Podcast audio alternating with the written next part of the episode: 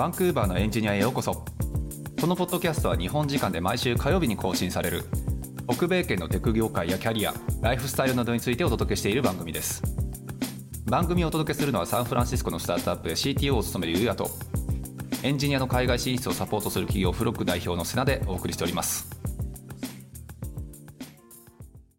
ということで始まりました。はい。はい、まあ、前回も言ったように、よああの前回の続きです。はい。はい、前回の続き。前回どんな話でしたっけ？前回は、えっと、ユウさんという、えーはい。方をゲストに招いて、うん。えっと、ユウさんは日本の大学に行っていて、そのはい後カナダの大学に、まあ、変学っていうんですかね、編入っていうんですかね、転学。うん。ちょっと言い方わかんないんですけど、ははい、で、カナダの大学、えーカナダのバンクーバーの UBC という大学に入って、はい。でその後、アメリカの会社で、えーはいとソフトウェアエンジニアとして働いているという方です。はい、もうどんな会社かって、ね、会社名は前回言ったもんね、一応。はい、アンプリチュードという、もう上場している、もう多分結構もう、ウェブ業界はみんな知ってるような会いやいや、社ですよね。もうおそらくもう、もう、ほぼ周知の事実というか、もう皆さんもご存知のっていう会社だったんだと思うので、ね、まあはい。今日は結構そういう、まあ上場した、してまだ1、2年とかしか多分経ってないと思うから、はい。でそういうちょっと上場したての企業がどういう、まあ、業務体制というかね、あのチームの構成でどういう仕事の仕方、スタイルでみたいな話ね、ちょっと聞けると得られることが多いんじゃないかなってね、聞いてる人そうですね。しかも、まあ、カナダからね、アメリカの会社に働いているっていう、えーとうんところもありますし、ね、はい今後増えるやろうしね、間違いなく。はい。ということで、じゃあ、ユウさん、またよろしくお願いします。よろしくお願いします。お願いします。はーい。ビクトリアから帰ってきたばっかりのユウさんね。僕の旅行事情が急にばらされました。ごめんなさいね。あ、これ個人情報だったかな。全然全然大丈夫です、大丈夫です。はい。というわけで、まあ、前回のじゃあ続きと、えーいうことで、前回ね、わりかしなんか大学生活、割と大島さんが食いついてね。あのーいやそうですね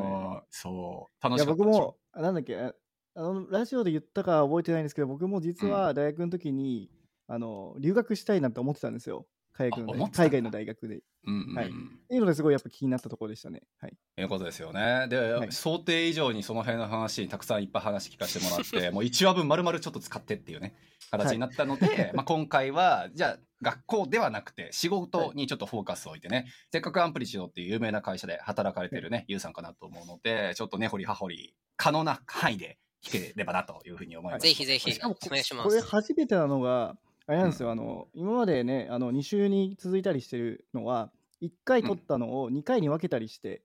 2回ああ放送したりしてるんですけども、今回本当うんうに先週来てもらって、また今週来てもらうっていう、結構、あの時間の無駄い。遣いを。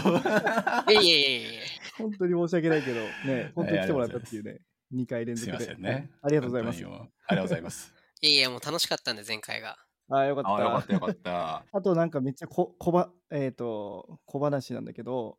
えっ、となんかこう、今録収録してる時って、後ろにこう、一応が画面は映しながらあの収録してるんですけども、うん。なんかね、なんかゆうくんの部屋見たことあるなーってずっとなんか思いながらこう収録してて、収録後に、え、もしかしてそこ僕住んでるとこ同じあのアパートっていうかマンションじゃないって言ったら本当に同じところで、全く同じとこでしたね。え。いやいや、びっくりだわ。そのなんかね、背景に映ってるなんかで、なんていうの、その、ブレーカーの電。電そう、そうそう電のところがすごい似てて、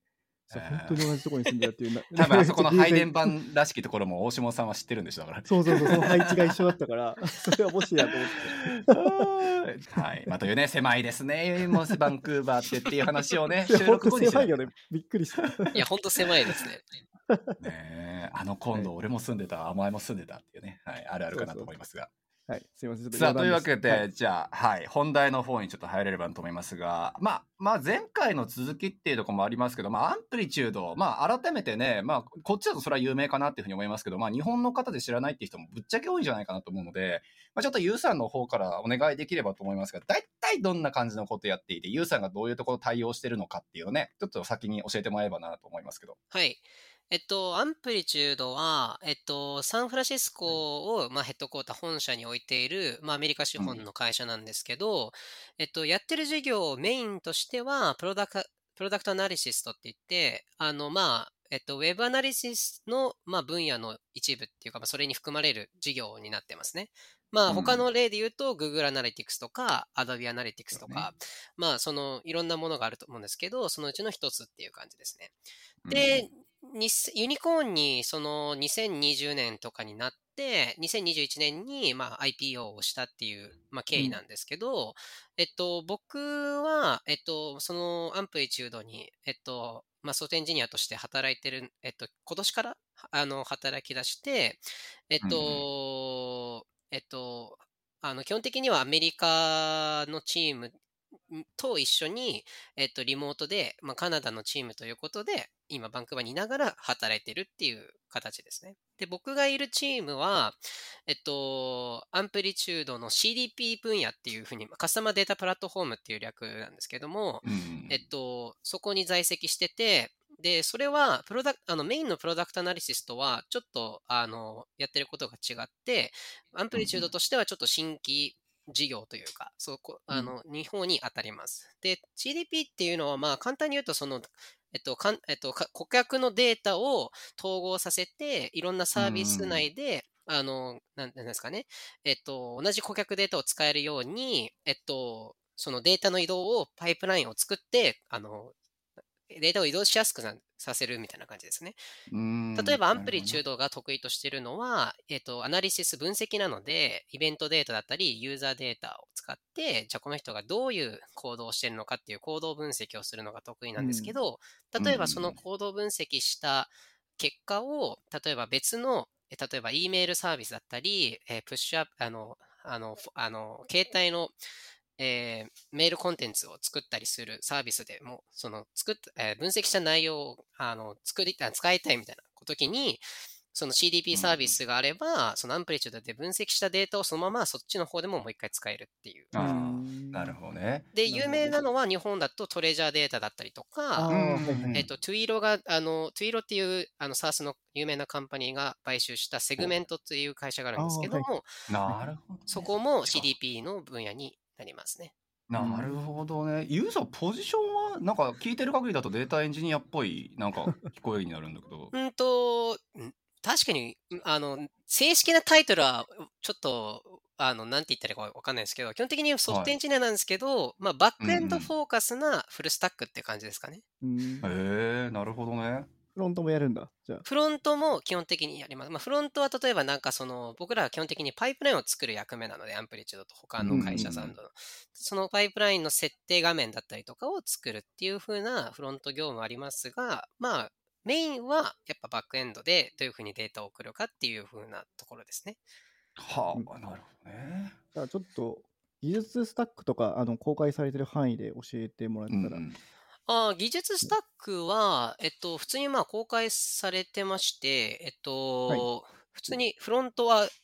TypeScript っていうか、まあ、 React？で、あ、リアクトなんだ。へえっえ。と、そのウェブ、ウェブサービスの方は基本的に JavaScript だけで作られてて、まあ、 TypeScript です。で作られてて、そのコントローラーっていうんですかね、そのロジック、ビジネスロジックのコントロールを一番やるところが、まあ、Python で作られてるって感じですかね。あーじゃああれあーなるほ BFF どがあるってこと？そうですね。ああの基本的にマイクロサービスになってて、それぞれが。うんうんうん。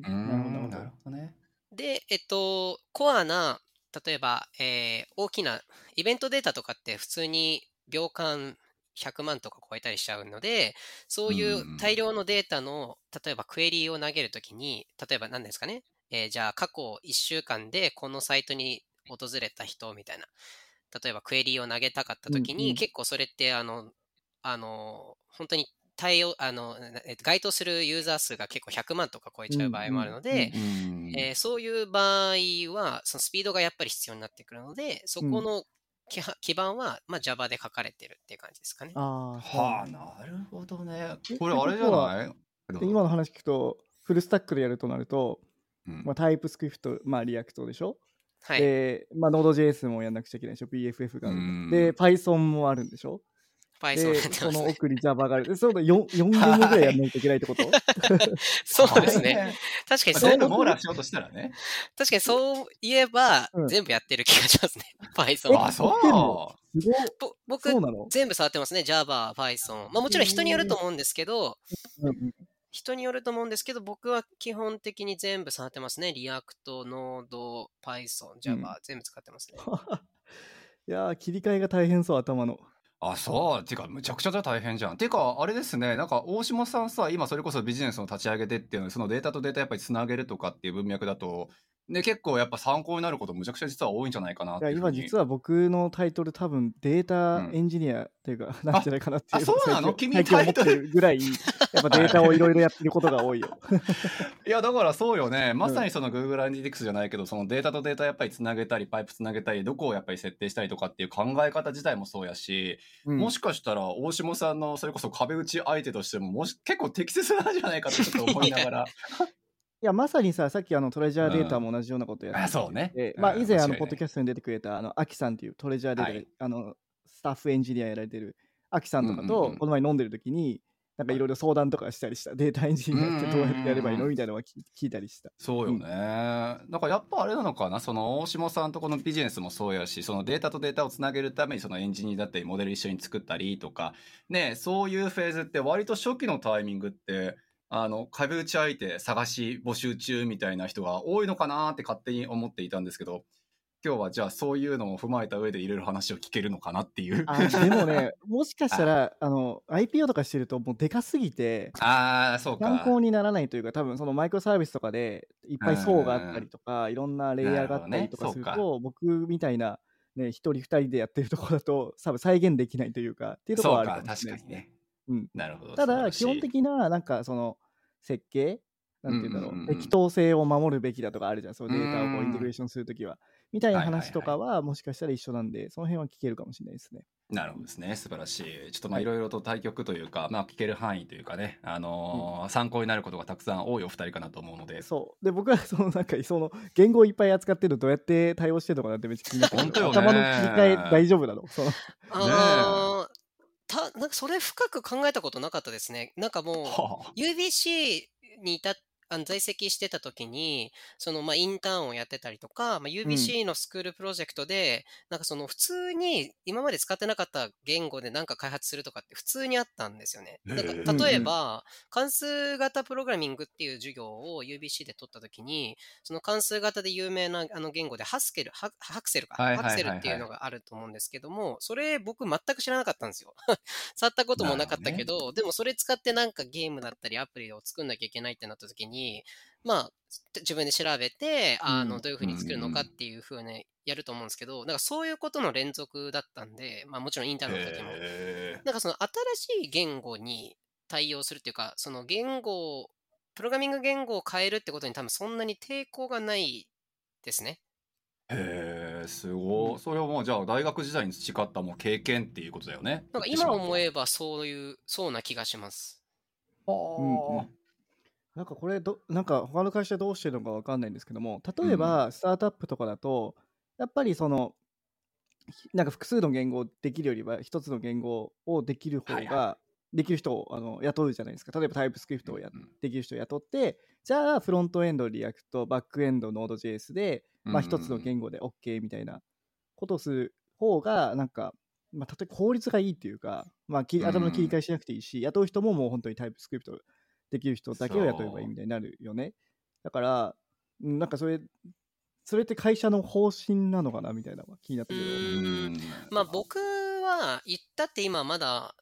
2、3か、まあインターンのところから合わせても半年ぐらいしか会社にはい在籍をしてないので、まあそこのその言語選択のポリシーは深くは知らないんですけど、うんうんうんやっぱりその、それぞれの言語の特徴ってやっぱあるじゃないですか。で、多分それを最低、あのーアンプリチュードみたいにサービスがでかくなってくると、その、例えばレーテンシーって言って、その何ですかね、データがどれぐらいそのうん。早く移動できるかとか、そういうふうにサービスが大きくなってくると、その言語のそれぞれの特性が出やすいと思うんですよね。うん、なるほどね。普通の確かに Web アプリだったら Python で作ろうが JavaScript で作ろうがそれこそ Haskell で作ろうが、まうんああんまりそのサービスとしてあの差異はあんまりないと思うんですけどそれぞれが好きなやつを選べばいいと思ってるんですけど、うん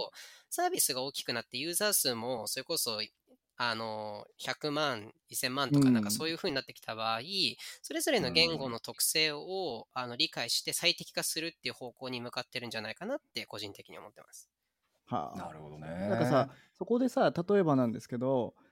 じゃあ、あの、まあ、それはわかりますよ。そのそのそれぞれの特徴で、はい。まあ、その使う言言語とかを選んだ方がいいの分かるけど、その時に採用って例えばじゃあ Python ができる人を雇う、なんか Java ができる人を雇う、じゃあ TypeScript できる人が雇うで、そのうん1言語ずつできる人を雇って、チームを全部分けるみたいな考え方もあるじゃないですか。うんうんうんそうね。そじゃなくて、その全部まんべんなくできる人を雇うっていう考えそれ方はは、結はい。構バラバラですね。僕みたいにだ。そのフルスタックでやる人もいれば、それこそ僕のチームに、えっと、Java の超エキスパートみたいな人もいて、あーはいはいその人はフロントエンド全くむしろ触らないというか分かんないみたいな人なんですけど、そういう人も全然いるっていう感じですね。いいんだ、それどっちでまあ、も別に。そりゃそうだよね。多分おそらくそこは会社のマネジメントの側面なので、その雇う人の能力っていうか、その言語を何を使ってるかっていうのは、なんていうんですかね、言ってしまえば雇ってから考えてもいいというか、そのその人がどう生きるかは、そのなんていうんですかね、マネジメントで結構変わってくるので、へうんえ、面白いですね。そいや、れは間違いないよね。うんいや、実際さ、俺もその大島さんの言った採用コストの面に関してはすごい気になってて、うんうんうん俺むしろ誰、どっかの会社にフロックメンバー紹介する立場だから、あのまあ、例えばなんだろう、最近だとダートエンジニアでこっちで仕事見つけたいですとかっていう人から相談あったけど、やっぱ技術的に採用してる人がいないじゃないですか。会社がやっぱり少ないと思うんですよ。うんうんうんで、それこそこっちのスタッフとかシニアレベルの人になんでそれが少ないのか聞くとさ、やっぱりその、その人が辞めてしまった時に、じゃあ誰が、あの代打と代打としてた立つことができるのかとか、同じようなポジションでまた採用かけることができるのかとかっていうもので、それができなかったらサービス止まるしかないじゃんとうんいうことだから、結局ね、あの汎用性が高くて、よく使われてる人がすぐに採用しやすい React だ JS だモダンで開発しましょう。全部 JS オールでやってしまったら、まあ、特会引っかえひっかえができるよねっていうのがあるけど、それって考え方をすごく突き詰めると、お金がないところの考え方で、金とパワーがあったら、そう、金とパワーがあれば、ジャ Java のエキスパートであろうが、Python のエキスパートエキスパートであろうが、うん。どだた多分捕まえることはできるはずなんだよね。ああ、うんうん。それめっちゃあると思います。多うん。分サンフランシスコみたいな資本、あうんその拠点を置いてる会社だと、うん。その資本の周りがいいんで、いや、そうよね。すごくお金がその全然桁が違うので、簡単に普通にスタートアップだけど、それこそ、じゃあ、シニアスタッフだったら3000万とか払うみたいな。ことは、ざらにあるので、そういう意味で言うと確かに採用が楽なのだという、あれはあると思います。いや、悲しい現実はちょっ本当。にいい意味で次元が違う話だよね。そうそうね。間違いないよ。だから大島さんがそう気にするのもそれは当たり前で、うんねそういう風なチーム構成をやった時に、じゃあどのくらい会社の金が飛ぶのかっていうのね、大島さんはやっぱりもう経営者層だろうから、ねどそうこじゃないってことで、そこうんの採用とかのコストとか、その人材のお金よりも、やっぱ本当に0点子を上げることとかの方が、多分コストかかるんだろうね。あのそっちのなんか損失の方がでかいんだろうね、おそらくう。んうん。あすごい、なんか、そうね、いい意味で次元のちょっと違う話っていうのに 少し今聞けてるのかなって思った、俺。あ、それで、なんかその、ゆうくんはフルスタックじゃん。で、はいはいチームにさ、その何かしかやんない人がいるわけでしょ。それはじゃあ、その、PM? P- プロジェクトマネージャーの人が、じゃあ、アサイン、タスクをアサインするときに、ゆうくんはいろいろできるから、じゃあ、フロントからバックエンドまでの実装のタスクを振ろうね。で、この人は Python しか書けないから、じゃあそのバックエンドだけをやろうね、みたいな感じのタスクの切り方をしてるってこと？あ、マネージャーですね。ハイアリングまでっていうか、チームのマネージャーが基本的にそのオーナーシ僕らはオーナーシップって呼んでるんですけど、そのオーナーシップを元に、じゃあ何のタスクをこの人にやらせるかっていうふうなことを考えてます。もちろん、う例えば僕みたいにジュニアっていうか、まあ、そのニューグラッドで入ってる人たちとかは、特にそのオーナーシップがまだまだ少ないんですよね。うん。あの、僕、その、例えば、この、オーナーシップで要するに、その、この分野はこの人に聞けばいいよねっていう、その、該当者になれるあのが、ちょっとまだ入ってる期間が短いっていうのもあって、あんまりその、いろんな分野にはなれないと。ってなったら、マネージャーは、じゃあこの人にどういうエンジニアになりたいの？っていうふうに聞いたりすとかをすることで、その人の目指すエンジニア層になるべく沿ったタスクを振ってってくれくれたりしてます。わすごいかっこいいね。あ、じゃあ、どっかこう、尖らしていくんだ、じゃあそこから。うんだから一番よく聞かれるのは、どういうふう、あの、そのマネージャーに一番よく聞かれるのは、どういうふうなエンジニアになりたいっていうのと、うん自分がやったタスク、過去にやったものもそうだし、うんこれからやることに対しても、オーナーシップをしっかり取って、て、うんあなたにこれを聞けば大丈夫だよねっていう状態にしてねっていうのが僕らがよく言われてることですね。ああ、そういうことか、すごいね。なんかさ、面接とかでもし入社1日でもいいんだけどさ、なんか、あなたは私たちの会社にどう貢献できますかっていうのを、なんか日本の会社だともう、なんかテテンプレートのごとくやっぱ聞くじゃん。だからその前にあなたはどういうエンジニアになりたいかっていう、こっちに主体性をも、なんかお置いてくれるっていうのは割と好感度高いよね。うん。いや、本当にそうですね。なんか僕も、その、まあ、そのまだ、なんていうんですかね、フルス、フルタイムのエンジニアとしてのキャリアはスタートしたばっかりなので、こういうふうになりたいっていうふうな明確なものが、まあ、パシッと答えられるわけではないんですけど、それこそさっき言った、じゃあちょっとバックエンドフォーカスなフルスタックをちょっと今は目指したいかなとか、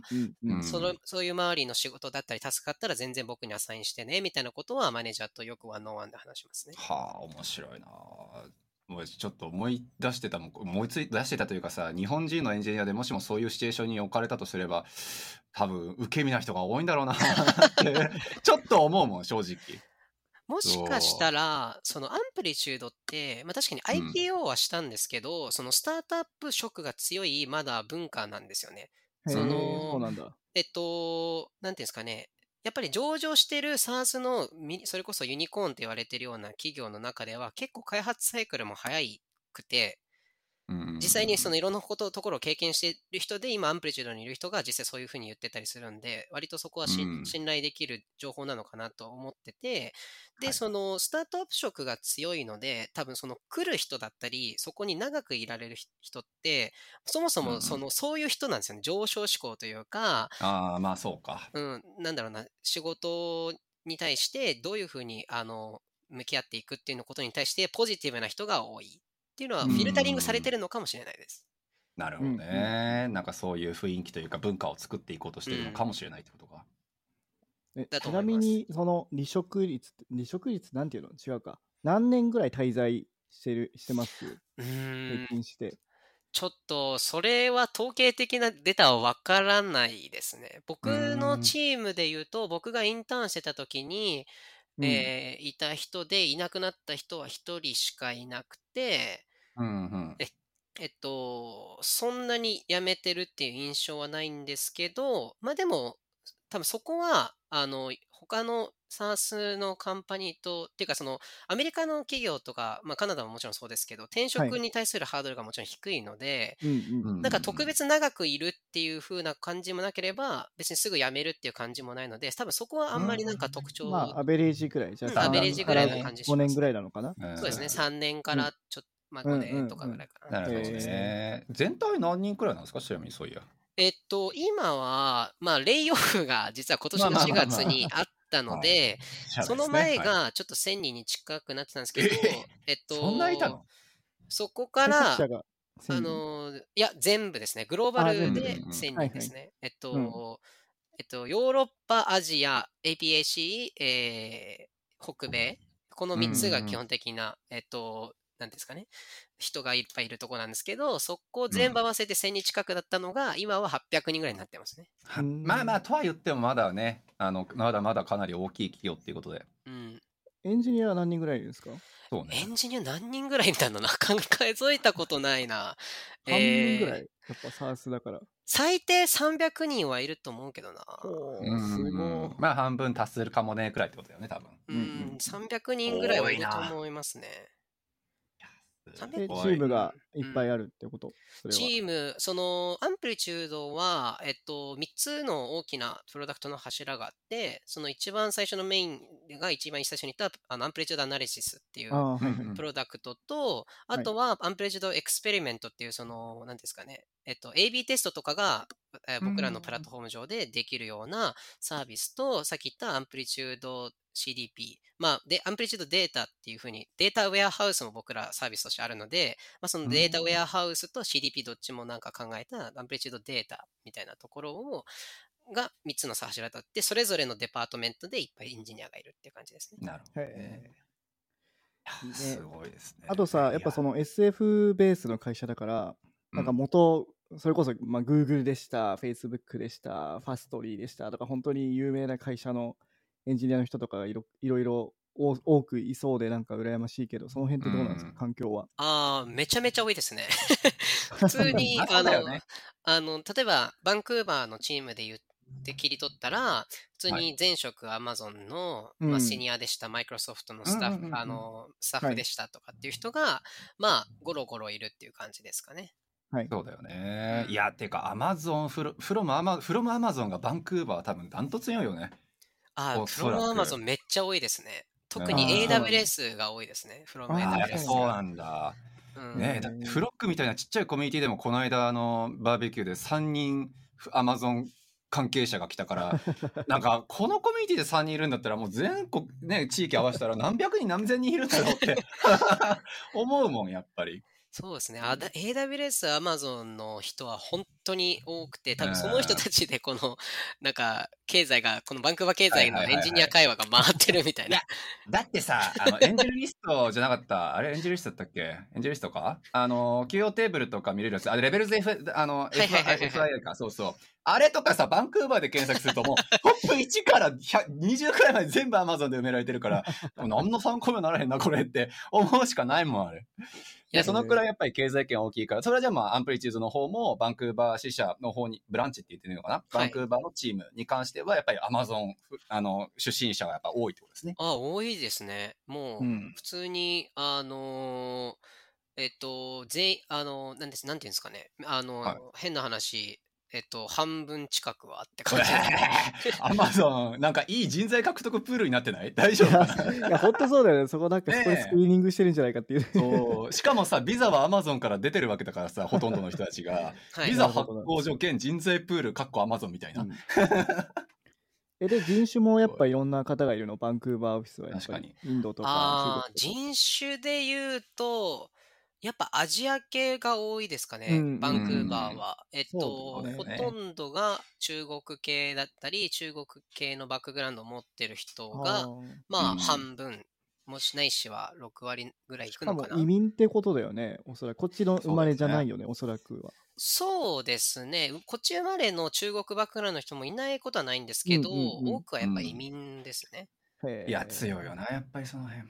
でちなみにサンフランシスコだとどういう方がいたりします？サンフランシスコだと、あーサンフランシスコの方がちょっとあのバラエティある感じですかね、僕が去年インターンした時に、そのサンフランシスコの本社にお邪魔する機会があって、はい。うんうん。その際にいろんな人とお会いしたんですけど、それこそインドの人が多かったりとか、うんえっと、なんですかね、ヨーロッパのから来てる人とももちろん多かったヨーですし、ロッパもいるんだ。ヨーロッパは多かったですね。あとは、まあ、普通にアメリカの、まあ、南部だったり、うんあの東部、東の方から来てるっていうあの人もいっぱいいたんで、結構そっちの方がバラエティあったイメージですへね。ーなるほどね。ちなみに日本人は、ユウさん以外だと誰かえっいたと、エンジニアに限って話だと日本人僕だけですね。いや、そうよね。悲しいな。あまりにも悲しい。まあいいや。悲しいよね、はやっぱりね。悲しい人とかね、いいっぱいいるって聞くとね。そう、羨ましい、シンプルに。なんか日系のアメリカ人の方がそれはね、いうん。た、はいた、いたっぽくて、いたっぽくて、はいはいはい。てか僕かあの、コンタクトがないんで、ちょっと定かではないんですけど、でもエンジニアではないんですよね。なんかそのマーケティングだったりとか、別の部署の人だったりするので、エンジニアに限った話だと、うんうん僕らしだけらしいです、どうやら。なるほどね。もあともう一個だけ、あの、サンフランシスコのチームとバンクーバーチームって人人口比というか、あの、何人くらいの差があるんですか、ちなみに？ああ、もう全然サンフランシスコの方が多いです。あの、そバンクーバーチームは、うん、多分おそらくそのタイムゾーンが一緒で、バンカナダに住みたいっていう人のために作られたというか、うんうん。その人そういう人が多分一定数、その、例えば、20人ぐらい増えてきたところで、バンクーバーのオフィスを作ったみたいな感じなので、基本的には、えっと、サンフランシスコが開発拠点としてはまあ一番でかくて、もう何十倍って感じですね。いうことだよね。はいなんかユーさんもさ、前ちょっと飲み会では喋ったかもしれないけど、それこそもしかしたらアメリカにね、あの、採用されたタイミングでアメリカに行くっていう選択肢も一応あったはあったってことですよね。えっと、それはでもか、本当にチームによりますよ。よりますねう。ん僕、やっぱりそのインターンしてた時から、もうバンクーバーの人が、あバンクーバーにいる人が大半所属してるチームに、あの、うん行ってたんで、そその、さあのフルタイムの採用された時も、基本的にはバンクーバーにいるっていうことは、あのあーもう前提になってたのか。前提になってたんですけど、えっと、それ、あの、あれなんですよね。多分雇用の関係上、その、窓口が多分違うんですよね。その例えばまあ、そうそうだよね。支払う、例えば金額も、カレンシーがうん USD とキャットだと全然違うので、間違いないですね。悲しいな、本当に。まあね、まあね。もうこの人、かキャットで雇うか USD で雇うかでもう、金額がもう、うん、ねかななんか600万くらい変わるので。そうだって多分採用におけるバリアもさ相当だって差があるよねか CAD とそれは USD とって、いうん。あのそうっすね。これね、聞こうと思ってたし、多分視聴者の皆さん今、や間違いいですね。までずーっと思ってたことかもしれはないいけど、絶対そうだよね。あれ、給与ってアメリカベースなの？みたいな。絶対みんな知りたいよ。それはカナダベースなんですね、これは。そりゃそうだよな。テーブル違うよね絶対。うん、もしアメリカで働きたい場合は、もう多分、アメリカの多分採用の窓口から入んないと、多ううん分ん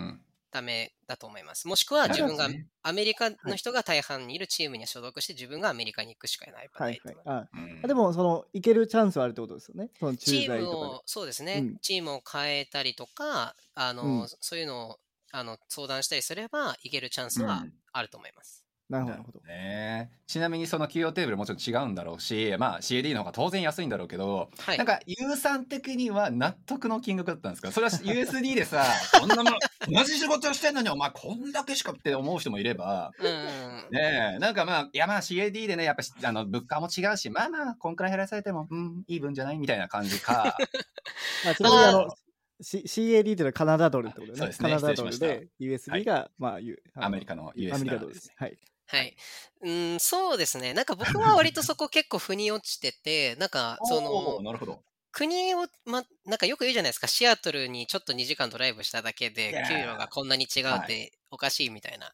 おかしい。でもそれは、なんか結はい。構その、ああの、飛躍ししすぎてるなと思ってて、まあ、あの、うん。例えば日本とアメリカで考えたときに、給与違うのは当たり前だなって思うし、えっと、物価も全然違うし、カレンシーの価値も、まあ、全然違うから、まあ僕は割とそこは腑に落ちてて、うんカナダで過ごす上でだったら、それはカットでもらってるから、まあ、うん、まあ安い人材だけど、うんまあそれはそうだろうなっていうふうに思ってます。まあただ、うん。それは結構バイアスはもちろん僕にもかかってて、えっと、アンプリチュードぐらいもらってるからでしょとかって言われたら、まあグーも根も出ないっていうのは、間違いないわ。あの、なんかレベルズ .fi とかで、あの、弊社を調べてもらったら、まあ大体どれくらいもらってるかいやー、わかるよね。予想ついちゃうので、まあ、あれですね、その、あの、隠してもまあしょうがないんですけど、まあ、それなりのものはもらって、もらわせてもらっているので、はい。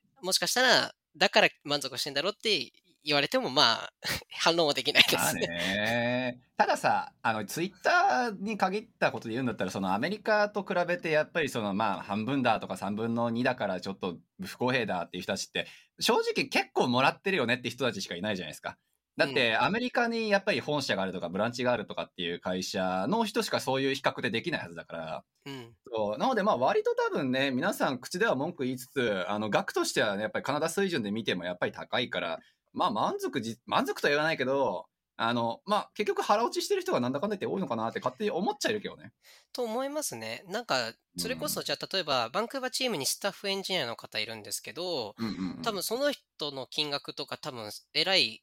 金額になってると思うんですね、よ。ね、で、で、じゃあその人も当たり前ですけど、アメリカに行った方が、それはもらえるけど、いい、こっちにいるっていうふうに滞在あのやってるのは、やっぱりその、ライフバランスというか、うんまあ、そうね。仕事だけが人生もちろんないので、まあ家族だったりとか、カナダとアメリカでやっぱり、隣とはいえど全然違う文化だったりとか、あの、ね。生活スタイルだと思うので、多分そこはもう、そおののの、あの、ベストな選択をしていくだけだと思います。まあ、そうですね。ちょうどさ、あの、さっき大下さんも言ってくれたけど、トレジャーデータはいのアキさんいるじゃん。はいはいあの、あの人のね、実はフロックで実はインタビューさせてもらってて、今。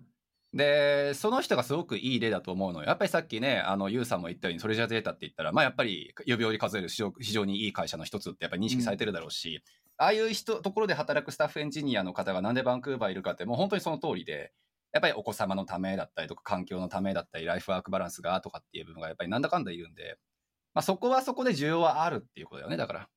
だと思いますね。そのよくそれこそあのアンプリチュードの同僚とそのうん今後について話したりとかするんですけど、結構そのアメリカに行きたい人ばっかりなのかなと思ったら別にそんなこともなくて、うん結局はまあうんそのバランスだよねっていう話なんですあよ。あ、納得してるんだなるほ、ど割と。うんなんか狭き門をみんなで戦い抜いて、あの、アメリカに俺が先に行くんだみたいな感じかなって、勝手に思ってたんだけどな。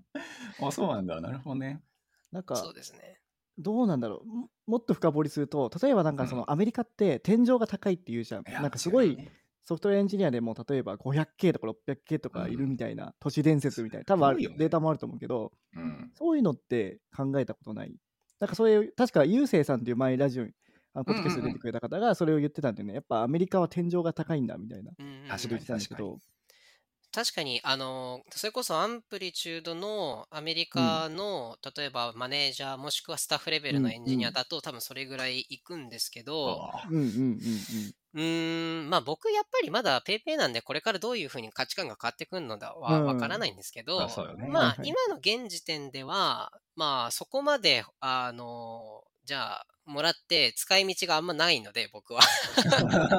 なるほどね。なるほどね。うん、っていうのはもちろんあるし、まあ、コミュニティの形成だったりとか、その大人になって新しい土地行くのって、やっぱりそれなりに大変だったりするので、ううん、うんんなんかそういう総合的に考えて、あの、自分が今どこで働いた方がいいのかっていうのは常に考えていきます。なるほどね。なるほどねまあ、あの時期とかもありますよね。そうですねの時期とか時に、うん、なんか自分もアメリカだったらもっといけるのにみたいに思うかもしれないってことですね。そうね。確かにね。まあ、確かにそういう意味で言うと、その日本とカナダだと大きく違うのは、そのうんアメリカ資本の企業が人材にしを取りやすいっていうのは、もう当たり当たり前ですけどありますよね。多分その、うんえっ、と、確かにカナダってまだまだ人口も少ないし、その市場としては、えっと、まあ、あの、それこそ日本やアメリカにうん劣る部分はたくさんあると思うんですけども、間違いない。そのエンジニアの個人の視点で見たときに、やっぱりチャンスはいっぱい広がってるなってめちゃめちゃ思ってますね。ううんんそれ自体はね、でもやっぱりと統計のデータも出てるんですよ。カナダ政府が実際に統計取ってる、あの信頼している、政府が信頼している統計取ってる会社が、あの brain drain のやっぱり差っていうのをあの数字で出していて、で、 brain が gain できているところは実はトロントとか、あと、言うてやっぱりシアトルも強くて、で、バンクーバーとかモントリオールが本当に北米圏でもトップ層に来てるんですよ。で、ユースがひ激しいのは実はアメリカはやっぱりそれなりに厳しいところあるよねっていうのも実は統計では出ていて、ただ一説にはアメリカに top of the top が残ってるだけで、ああの、ーそれ以外が流出してるんじゃないか。カナダにこう gain できてる部分っていうのは、あくまでもこれから頑張るぞっていう人たちだけなんじゃないかっていうのも一説にはあるから、まあ何が正しい、何が正解っていうのは、ちょっと僕の目線からは言えないんですけど、まあ、そういうのはね、確かにでも数字では出ているので、まあいい立地関係ではあるのは間違いないよね。うんだと思いますね。そうね。やっぱりあれだよね、カナダで働くのも、まあ日本でもそうかもしれないけど、まあいわゆる外資っていうか、まあカナダだったらアメリカが外資だもんね。うんうん。そのアメリカの企業で働く方が給与は例えば1.3倍とか1.5倍とかってなるよね、ね。多分カナダでも。そうですね。うもうん。それはもう、なんていうんですかね、あの、もうマーケットが大きさがもちろん全然違うので、うん。そこは全然こだわらずにもっとアメリカの企業に個人レベルでその収入を上げたい場合だったら、どんどんチャレンジするのが一応最適解なのかなって思ってますね。うんそうね日本だとさそのアメリカの会社が日本にあるけど、例えばなんかセールスエンジニアとかしかなかったりとか、職種が。実際の開発拠点がない場合が多いらしいじゃないですか。最近はちょっとわかんないけど、もしかしたらストライプとか確かできたんだよね、最近。あのね、僕調べたのよ、それ。うん。あの、ユニコーン企業2022年のトップ100の会社のブランチ全部出して、うんわあスタッフすごいスタッフ総出で出したの、実は。うんそう。で、あの、おっしゃる、本当に大島さんがおっしゃる通りで、大体ユニコーンで認証、あの、まあ、認定されて、ブランチ開けてる会社、バンクーバーとカナダと、まあ、てかカナダと日本どっちが多いかなで調べたんですよ。うんうん、で、割とカナダにブランチ開けてる会社って日本にもブランチ開けてるとこが多いから、あれ結構日本も頑張ってんじゃんって思っていて、さらにふ突っ込んで調べて、じゃあ採用ぼ募集、あの人材募集採用どういうふうにかけてるかなって思ったら、もうおっしゃる通りよ。大体アカウントマネージャーとか、あのセールスマーケターとか、あの、そういうのが日本では募集むちゃくちゃされていて、こっちはもう総出で大体デベロップメント、デベロッパーとか、ね。そうそう、開発陣営でプロダクトの方よね。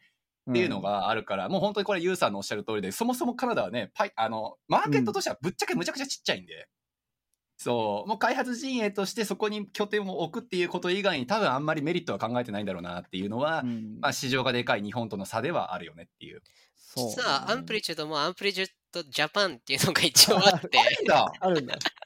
そうなんだ。で、雇ってる人は、あの、うカントリーマネージャーの人か、あのソリューションアーキテクトとか、セールスの人だけですね。なるほどね。まあ同じだよね。なんならエンジニアもいるのかどうかちょっとわかんないぐまあらいです、ねまあまあ。しゃあないよね、そればっかりは。マーケットはでかいからね、やっぱり日本は。マーケットとして注目は絶対されてるんですよね。もう、うんあの日本が絶対その、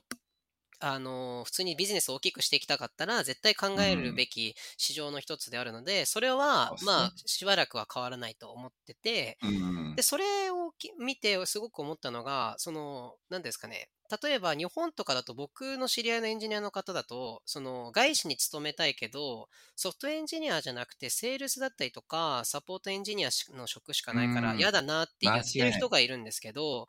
でもなんか別にそれは、なんかどっちが上とかないじゃないですか。サポートエンジニアが下で、ソフトエンジニアが上とかっていうう。んそうね、確かにね。もちろんその技術面で言ったら、もしかしたらソフトエンジニアの方が面白いのかもしれないですけど、そのプロダクトを実際に開発するっていうのもあって。で、それは思うんですけど、結局、その、全然サポートエンジニアでも面白いことってあるし、でうん、そういうふうに思ったきっかけが、実は一個ストーリーがありまして、え。っと、僕が今いるチームだけ、そのアンプリチュード全体かはわからないんですけど、その CDP って言ってしまえば、そのアンプリチュードと他の企業、もしくはサービスをつなげるっていう、まあ、ざっくりとそういうサービスじゃないですか。そのパイプラインを作るというか。ってなると、その、その企業の API の仕様だったりとか、どういうふうにできてるのかっていうふうなことをよく調べたりするんですよね。うんその自社開発だけど、その他の会社会社のサービスに adapt するようなその仕様を読んだりとかもするという。で。例えばそのパイプラインをじゃあ例えば新しいやつを作ろうと思った時に、まあ、その有名なサービスだからつなげるっていうパターンもありますが、その有名じゃないサービスでもつなげるパターンがあって、それはどういう場合かっていうと、例えばアンプリチュードにとって大きい顧客だったりとか、うん。そういうところがもし望んでたならば、そのパイプラインを作るっていうのが、あの、まあ、そのモチベーションとしてよくあるんですよね。うんうんうんその新しいパイプラインを作る。で、そうなった時に、そのソフトエンジニアとしてどういう仕事をするかっていうと、結構カスタマーと話すっていうことが多いんですよ。ああ、なるほどね。これってソフトエンジニアやってることはソフトエンジニアリングだけど、そうんのプロダクトレベルのプロダクトセンスももちろん持たないとダメだし、プロダクトレベルの大きい視野、その例えばそのカスタマーが本当に必要なものなのか、このあの機能はとかっていう視点も持たなきゃいけなくて、で、これってカスタマーエンジニアだったりサセサポートエンジニアに多分近しいものがあって確かにて、確かに。でね。これはこれですごく意味のあることだなってめちゃめちゃ僕実際今働いてて思うし、うんうんうん。そ、のかななんかそれやってるからじゃあエンジニアリングとしの能力が下がるかって言ったら全然そんなことないしむしろそのプロダクトセンスも磨かれるから、うんあのよりそ、のなんていうんですかねそのじ人材として強くなれるというか、うんうん、なっていうるほどね。風な経験をして、なんかその、ソフトエンジニアが上、セールスとかサポートエンジニアが下みたいなのは、ちょっとそんなこともないのかなって、すごく今の経験を得てそう思いました。えーなるほどね。まあ、目指す方針の違いだよね、シンプルに。あの多分プロダクト、まあ、本当にプロダクトセンスって今からさっきからずっとおっしゃってる部分の、まあ、ビジネスだったりとかさ将来的にその自分のサービス立ち上げてそれを大きくしていくんだってグロスのタイミングに参加したりとかさだからそういう時に自分の行動を書くっていう能力だけでは足りない瞬間で多分絶対に来るはずでそういう時多分まあそういうサポートエンジニアっていう経験があったから俺めちゃくちゃ今役に立ってるよっていう人もねそれは出るやろうし。めちゃめちゃ思います。そのうんソフトエンジニア本当よくいるんですよね。なんか僕が言うのもなんなんですけど、あの、本当になんかエンジニアリングとしか知らないみたいな。なんかその、ねプロダクトセはいンス全然なくて、その、なんか、広い視野でプロダクトを開発するってことができないソフトエンジニアめちゃめちゃいるんですよね。なんか僕が言うのもなんなんですけど。なるほどね。いやいや、おっしゃる通りじゃないですか、でも。で、ねそれって企業だったりとか、自分のサービスを立ち上げるっていう観点で見ると、やっぱり、うん。うん、あのー大変というか、なんか、なかなか adapt できないのかなって思ってますし、なるほど、なるほどう。ん、言ってしまえば使い勝手の悪い人間になってしまうのかなってうん、ちょっと思いか思いますね。なるほどね。まあ、素晴らしい。まあ、だからそういうね、アンプリチュードでもそういう日本ではサポートエンジニアとかが多分主流で募集してるのかもしれないけど。そう。そこから多分伸びる可能性も非常に高いということで、なんかむちゃくちゃサポなんかサポートエンジニア宣伝みたいな感じになってるけど、だから、まあ言ってることは正しいからね。生存戦略として全然そこを極めるってのはありだとも思って持ってるって話そうよですね。ね。間違いない間違いない。なんか単純にさ、モチベーションも上がるよね。やっぱその、きょ顧客がそのすぐそこにいるからさ、うんなんか作っててやりがいも感じると思うしさ。そうよなんかこう、ね。なんかそれ、そう、それがなかったらさ、なんかコードとばっか対話し対話してるうんけどさ、うんなんかそれって意味あんのみたいな、本当にお金生み出してんのみたいなところとかを考えれなくなっちゃうから、んやっぱそういうの大事だよ。ね。うん。ゆうせいさんがさ、SRE の時の話してたのそこじゃんだって。あの、実際に。ゆうせいさんは、あの、ショッピファイのスタッフエンジニアですよあ、そうか。ごめんなさい。なんかもう、ポンポンポンポンなんかいろんな人の話をしてしまってね。はい、大変失礼しました。そう、はあの人から俺は多分、その SRE のやっぱり仕事の話をね、ちゃんと真面目に聞くようになったんだけど、あの人がやっぱりそういうポジションね、あの、得たのも、やっぱりその、ね、自分がこういう開発開発環境を改善しましたっていうのを、レビューバックがすぐにやっぱり面と向かって受けることができて、で、あの、やっぱり自分のやっていることっていう部分の効果っていうのがすごく感じやすいっていう理由から、プロダクト側から SRE の方にね、やっぱり移ったっていうご,、まあ、ご事情というかね、まあ、考えだったと思うので、そうコードとだけ対面していたらいいエンジニアかっていうのに賛否両論を模型を送るべきっていうのは僕もすごく思うところだよね。うん。そうね。だからまあ僕は長くやってるからやっぱ言えるのはやっぱ飽きてきちゃうかな。僕はね、僕はそう、あんまりプロダクト、そのコードだけ書いてると結構飽きてきちゃうから、やっぱその顧客が見えたりとかする方が面白いなと思うし、ななんかもっと言えば B2C とかより B2B の方がやっぱ見えやすいから、ううんん、サースとかの方が面白い。今は面白い、そっちの方が面白いフェーズかなと思う。うんいや、素晴らしい。ということで、時間も結構経ってしまいました。ねえ、もうちょっとこれネタがやばい。もう止まらへんなっていう 来週もまた来てくるのかなこれ、大丈夫もうゲストじゃなくなってくるんじゃない確かに準レギュラーみたいになっちゃいましたけそろ準ゆうく略でいいんじゃないマジ喋りやすいし、マジ賢いから。話が、やめね、てください。めっちゃ続やく。あマジで。ーすごいな。確かにめっちゃ楽しいですもん、ん。話してて。ねえいや、テンションが上がってくんだよな。あかんあかん、マジで。ちょっと抑えよう。面白い。てか、本当にその最初からさ、いだってまだ入ったばっかりでしょ？言ってしまえばさ、日本の新卒みたいなもんでしょ？そうですねね。それでさ、そんな視野を持ってさ、なんかうんね、あの会社のこともすごい分析してるしさ、これからのキャリアも分析してるし、もう、もっと言えばもうサポートエンジニアとはみたいなところまで切り込めるって、マジですごくない？本当に。いやでもそれは本当環境にめちゃめちゃ恵まれてると思ってます。あのあそうなの今の例えばプロダクトセンスというかプロダクトあのを広い視野で見るっていう観点も実は僕のあのオンボーディングパートナーっていうのがいて、まあ、その自分がなんかつまずいたとかに聞けるっていう人なんですけど、うん。実はその人インターンの時も僕お世話になっててその人がいろいろ助言してくれるんですよね。なんかそのうん。エンジニアとしてどういうふうに自分が立ち振る舞うべきだったりとか、会社内で自分がじゃあ例えばマネージャーにパフォーマンスをアピールするにはじゃあどういうふうにしたらいいのかとか、なんかそういうそのプなんか本当にただエンジニアとしてコードを書くだけじゃなくて、うん。プロフェッショナルな人間として、そのテックインダストリーで働くとはみたいなところを結構教えてもらったりとか、はあ。いやーいいね、羨ましいわ、すごい。いや、でも本当にそうだと思う。だからすごい今日は俺楽しかったわ、そういう意味で言っても。はい、あで、じゃあ、ちょっとあの、はい。本題、また今度違う機会話したらいいかなと思ってて、でちょっうん。とあのこれだけ話したいことがあってお、じゃあ日本にいる人が、やっぱそのカナダに来てアメリカに、アメリカの企業で働きたいっていう人が結構多いと思うんだよね、日本国内で。うんはい。そういう人って、やっぱカナダとか、まあ、バンクーバーなりトロントなりに来て働くっていうのは、かなり現実的なんじゃないかっていうところをちょっと話したくて、うん。まあ、的にはどう思う？例えば学生からでもそうだし、うん。まあ、日本でエンジニアやってて、まあ、こっち来て、なんかビザをなんとか獲得してっていうので、その,、まあ、うん。その辺、セナさん詳しいと思うけど、うんなんかアメリカで働きたいってなったら、やっぱそっちの方が現実的なのかな。うーん、これはめちゃめちゃ、あの、シチュエーションにめっちゃあの影響してて、うんうんううんんと、ジェネラルな答えで言えば、その企業で働きたいんだったらその国に行くべきだと思ってます、僕は。うん、なるほどね。それは絶対、あの、例えばドイツに働きたかったらドイツに行くべきだし、ドイツの会社に働きたかったら。っていう風なのと一緒で、えっと、アメリカの企業で働きたい場合だったら、基本的にはアメリカに行った方がいいと思ってます。それはなんでかっていうと、例えば、えー、僕がだったら、えっと、インターンとかニューグラッドのそのポジションを応募するときに、うん、もう、あの、カナダで多いとは言いますけど、カナダですら、カナダの求人とアメリカのそういうポジションの求人はやっぱ天と地の差があります。ので、でそれは多分想像して、想像に難くないと思うんですよね。例えばユニコーンだったり、すごい今成長してる会社とかが、例えばニューグラッドを募集するときに、じゃあカナダから募集するのっていう話じゃないですか。まあ、それは、ね、それはシアトルだったり、サンフランシスコだったり、ニューヨークとか、うん、まあ、あの、でかい都市に、うん、で学生だったりとか優秀、うん、あの、アメリカで優秀な大学なんて5万とあるので、そこから取るのが自然な発想だと思うんですね。基本的にはだから、まあ、アメリカで働きたいんだったら、アメリカに行くっていうのが当たり前な、あの、状況だと思います。ただ、その、そのある一定の条件だったりとか、自分のそのなんですかね、まあ、いろいろあると思います。資金だったりとか、えー、うん、まあ、家族がいるとか、なんかそのいろんな状況があると思うんですけど、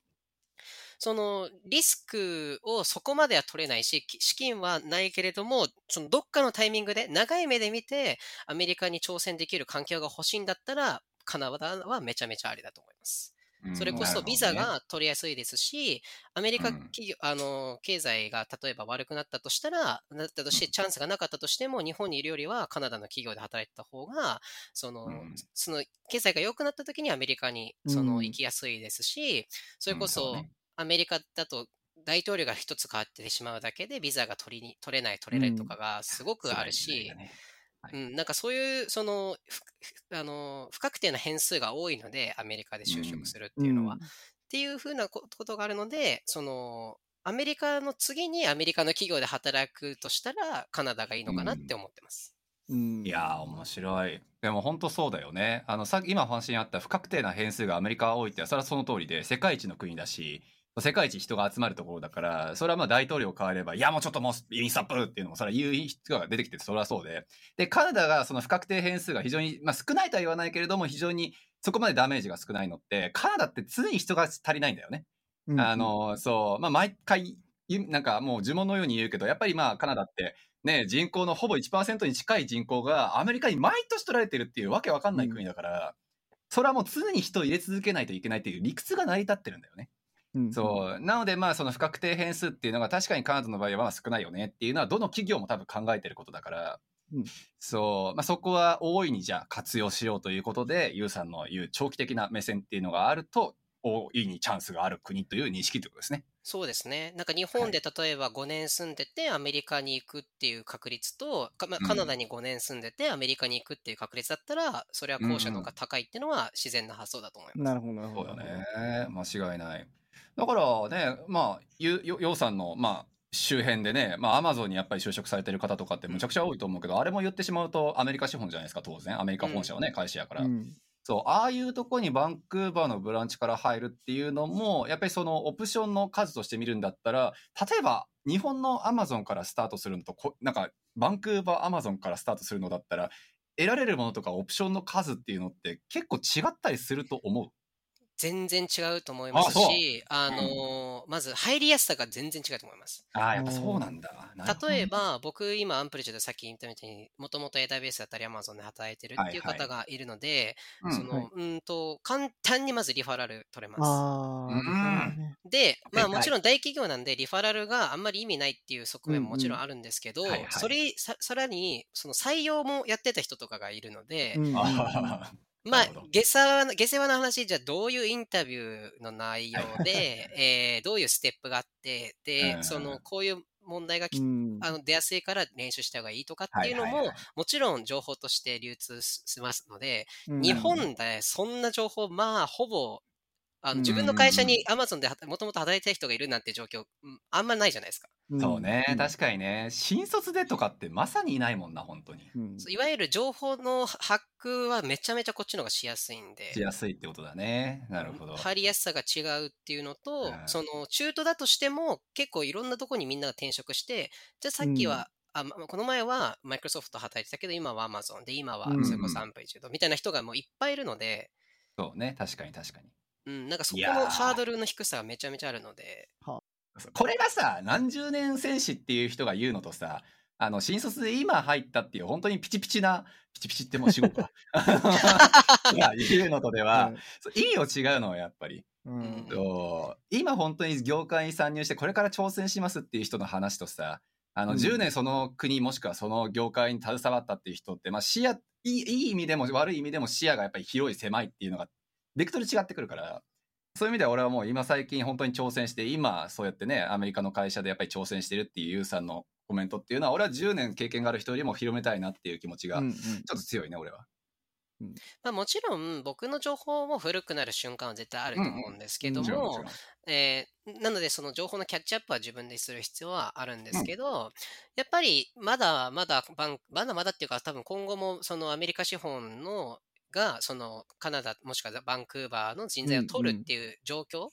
は、結構その関係性は続くと僕は個人的に思ってます。そうだよね。そうね、うんこの間もだってカナダ政府が H1B 持ってるやつにもう1万人に全員なんか3年間のオープンワークパーミット出すぜって言ったけどなんかああいうのもさそういうなんかアメリカとのズブズブな関係もはやもう望んでるとしか思えないもんね。あ、じゃあ、すいません。ちょっと本当に、じゃあ、ごめんね。もう一個最後に、あの、ゆうくんの、ごごめん、ごめんね。あの、キャリア、これからどうしたいのかめっちゃ気になるんだけど、あそれこそ。う。うんん、それで言うと、やっぱりさっきも言ったように、僕はまだペイペイなので、あの、これからいろんな価値観が入ったりとかするから、その、はい一概にこうですっていうふうには、あの、言えないんですけど、その、やっぱり僕がなりたいエンジニアって、その、端的に言うと市場価値が高いエンジニアになりたいんですよね。うんなるべく大きなマーケットで。なので、はいはいさっき言った、その、じゃあ、エンジニアリングだけしか知らないっていう人よりかは、その、プロダクトセンスもありつつ、その、言語が変わっても、この人は、僕はやっていけるっていう風な、あの、エンジニアになりたいっていう風に思ってて、うん、で、例えば業界とかで言うと、まあ、基本的にはテックにはいたいんですけど、じゃあテックだったらじゃあミドルサイズ、そのスモールサイズ、ビッグテックとかっていいろいろあるんですけど、今のところはそのサイズにあんまこだわってなくて、一通うんりいろいろ全部経験してみたいなっていうのが本音です。ミドルサイズ、うんうんうん。今、アンプリチュードが多分そういう会社に。該当すると思うんですけど、これから先スモールサイズもビッグテックもいろいろ経験して上でしてみたいなっていうのが今のいあの目標っていうか、あの、うんうん。今後のキャリアで考えていることですね。で、その後として、自分が市場価値の高い人間になるんだったら、もしかしたら、じゃあ、えー小さいプロダクトの、まあ、し初期メンバーになるのか分かんないし、自分でプロ、うんうん。あのビジネスやるのか分からないし、もしくはじゃあ、ビッグテックでそのエンジニアリングのエキスパートをじめっちゃ面白いじゃんってなったら、もしかしたら、うん。その、きその R&D のそのはいはいはい。 department とかあるような会社で、まあちょっと、なんですかね、ちょっとコアなデベロップメントをやるみたいなことうんをもしかしたらやるかもしれないしっていうあふうなことを決めてみたいなって思ってます。なるほどね。もう可能性はもう無限大って感じだね。無限大すぎて選びきれへんっていう。まあでもそういうことでですね、もう非常に今から超絶楽しみな人なので、ちょっと俺、こっから先あれだわ、イサミ寿司とかで飯食うときはユウさんのめ金全部俺出すから、ちょっと投資っていうことで い、やいやいやいや大きくなった時にリターン、それで株主っていうことで。荷が重いっすよはい。はいな、割とありだね。寿司でなんとかスポンサーになるってこと？スポンサーやな。イサミ寿司スポンサーっていうことで。ちっちゃいスポンサーだな。はいいや素晴らしいそうですね。で、ちょっとなんかね、ゆうくんが面白いあのね、あの、開発の話とかもあったんですけど、ちょっとこん今度また、あの、間違いない。お呼びさせていただいて、それの、あの、はい会をやりたいと思います。はいそうですねそう。ですね。はい。はい次回、じゃあまたちょっとどっかでお呼びさせていただければなと思うので、ぜはいひぜひ。はい。ネタをいろいろ。言い足りないこととかある？なんかこれ言いたかったとか。言い足りないこといやそうですね。えっと、えっと、なんですかね。まあ、僕は割とその無難な 人生を歩んできたとこだし、人間というか、あんまりその、なんですかね、天才派だっていう感じではないんですけど、その、なんか、やるべき目標と、それに向けたプロセスをちゃんと描いて、えっと、ちゃんと努力すれば、あの、大体、どんなことでも大体叶うよ、みたいなことですかね。言いたいことで。ちょっと名言集今。るね。ねそうそう。ちょっと名言集出そうぜ言ういや、やめてください。だってさ、名古屋大学のさ、2年生の時にさ、もうはい、あ、なんかエンジニアリング面白いって思ってさ、うん。それで気がついてみたらアメリカの会社のね、ねちょ有名な会社のソフトウェアエンジニアになってるってことでしょ。ちゃんと夢叶えたってことだもんね。すごいよね。すごいよね。うんなんか夢のある話だなって思うわ。ね。本当に。確かにそういう意味で言って一個夢叶えたんで、多分次また何か目標を立ててやるっていうのが今のフェーズかもしれないですね。ああ、そうだね。一回じゃあ今達成したから次に向けてみたいな感じだよね。うんだと思います。なるほどです。いや、素晴らしい。いね、やあの今後に期待してもらって、あのそうですねね、ゆうくんとかがね、あの、それこそアメリカのスタスタートアップというか、そのアンプリチュードみたいなところ、イケイケの会社でうんうん活躍して、その下の、下というかね、下の世代とかもまたこう、なんか例えばリファラルで入れたりとかさ、でどんどんどんどんこうんうんうう人を増やしたりとかして、日本人が、エンジニアがこう盛り上がっていくといいよね、こういうふうに。そうですね。うん間違いない。ちょっとロールモデルとしてもいろいろと活躍していただければなと思うので。はい、多分多分ね、世良さんから、世良さんからめっちゃ連絡がいくと思う。いろんなあのインタビューに答えて1000る 回くらると思うでニューグラッドのアンプリチュードあのポジションだったり、ジュニアのポジションがいたら、あのすぐあのシェアするので、僕にやってくれればリファラルしありがとうます。ございます。さすが。ちょっとフロッグのスラックこの間入ってもらったから、あそこのジョブサーチに、ジョブポスティングにちょっと、ちょこちょこ、なんか出たらポッて入れていただける。お願いします。わかりました。はい。ありがとうございます。ということで、じゃあ、今日はありがとうございました。はい、ありがとうございました。ありがとうございました。